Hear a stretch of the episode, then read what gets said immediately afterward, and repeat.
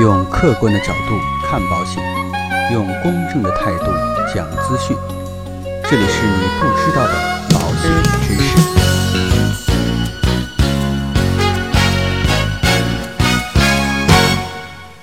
好，亲爱的各位朋友们，大家好。想必啊，这段时间很多的朋友都在关注一个非常重要的赛事，那这就是世界杯。那今天呢，我们呀也站在保险的角度，跟大家一起来聊一聊有关于世界杯方面的一些保险故事。那四年一度的世界杯在六月十四号在俄罗斯十一座城市当中的十二座球场进行。那这也是世界杯首次在俄罗斯境内举行。那如此大规模的全球赛事，自然也离不开保险的参与，并且啊，很多方面都涉及到有关于保险的方方面面。第一个呀，就是英国的劳合社预测法国夺冠。那劳合社啊，近日公布了一份2018年世界杯的预测，进入三十二强的足球队总体保险价值啊，约为131亿英镑，高于劳合社。披露的2014年三十二强的62.1亿英镑，其中法国国家队的总体保险价值啊为14.3亿英镑，英格兰呢为11.7亿英镑，巴西为11亿英镑。这个呢是保险价值最高的三支球队。劳合社啊在昨天发布的预测当中称，基于保险价值来看，法国在2018年世界杯是保险价值最高的球队，因此啊。应该赢得冠军。劳合社称，德国将无法保住冠军的头衔。二零一四年呢，劳合社与 CEBR 进行了类似的分析，正确预测出德国夺冠的结果。国家队之间的保险价值啊，差距较大。以英格兰国家队为例，平均每个球员的保险价值超过巴拿马队全队的保险价值。根据劳合社的统计，G 组也就是比利时、英国、巴拿马和突尼斯。是所有组别当中拥有最高保险价值的一组，超过了二十三亿英镑。第二个呢，跟大家来聊一聊球员保险的发展。那应该说，在足球赛场啊，球员受到重伤的情况屡屡发生。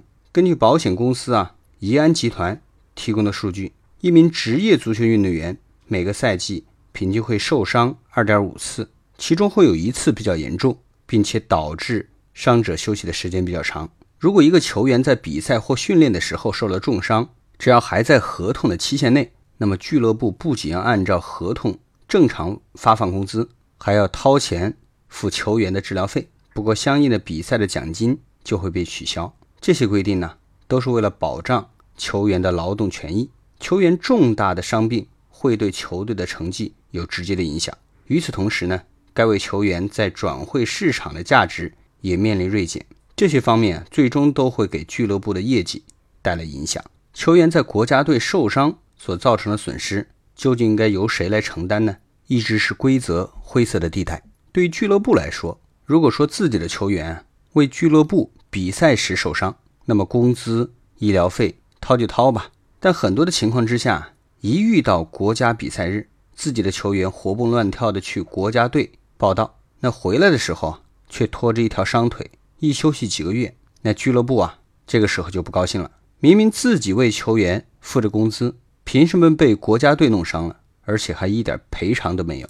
那面对这种情况，时间长了呀，就有很多的俱乐部不高兴了。那二零零四年十一月，摩洛哥与布基纳法索的友谊赛当中，在沙勒鲁瓦效力的摩洛哥国脚奥莫斯严重受伤，不得不休战八个月。随后呢，沙勒鲁瓦分别向摩洛哥足协。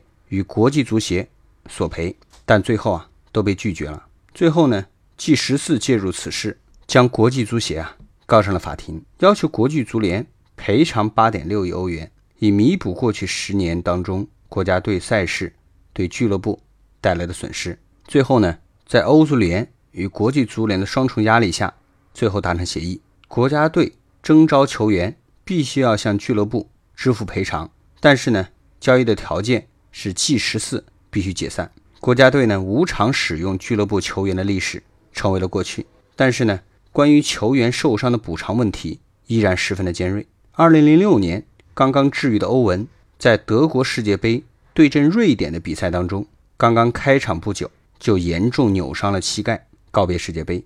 纽卡斯尔俱乐部在欧文养伤的期间，还得按照合同支付其六百二十万英镑的年薪。这个呢，就让纽卡斯尔蒙受了巨大的损失。最终，经过长时间的拉锯，国际足联松口，愿意掏出一百万英镑赔偿俱乐部，而且英格兰足总每周为此支付纽卡斯尔俱乐部五万英镑，直到欧文伤愈复出。因此啊，国家队比赛重伤球员的损失。由国际足联、国家队所在的足协、俱乐部以及保险公司共同承担的格局开始形成。二零一二年三月，国际足联执委会通过了一条决议：所有国家队必须为所有国足购买保险。球员呢，在国家队受伤的话，俱乐部可以得到赔偿。第三个呢，跟大家再去聊一下世界杯赛场内外的花样保险。那其实啊，球员的保险价值是跟他场上的位置。和职责有很大的关系。那前锋呢，是保险价值最高的球员，他们的腿部啊，平均保险价值为一千九百二十万英镑。整体而言，中场球员在球队当中的保险价值占比最高，占比百分之三十八。那有保险公司的分析师啊，分析称，以上届巴西世界杯以为例，每位明星球员的风险敞口大概是一点四亿美元，断送球员职业前途的最大。伤残尤其引发关注，各路球星的身价也通常通过其保险数额的大小来印证。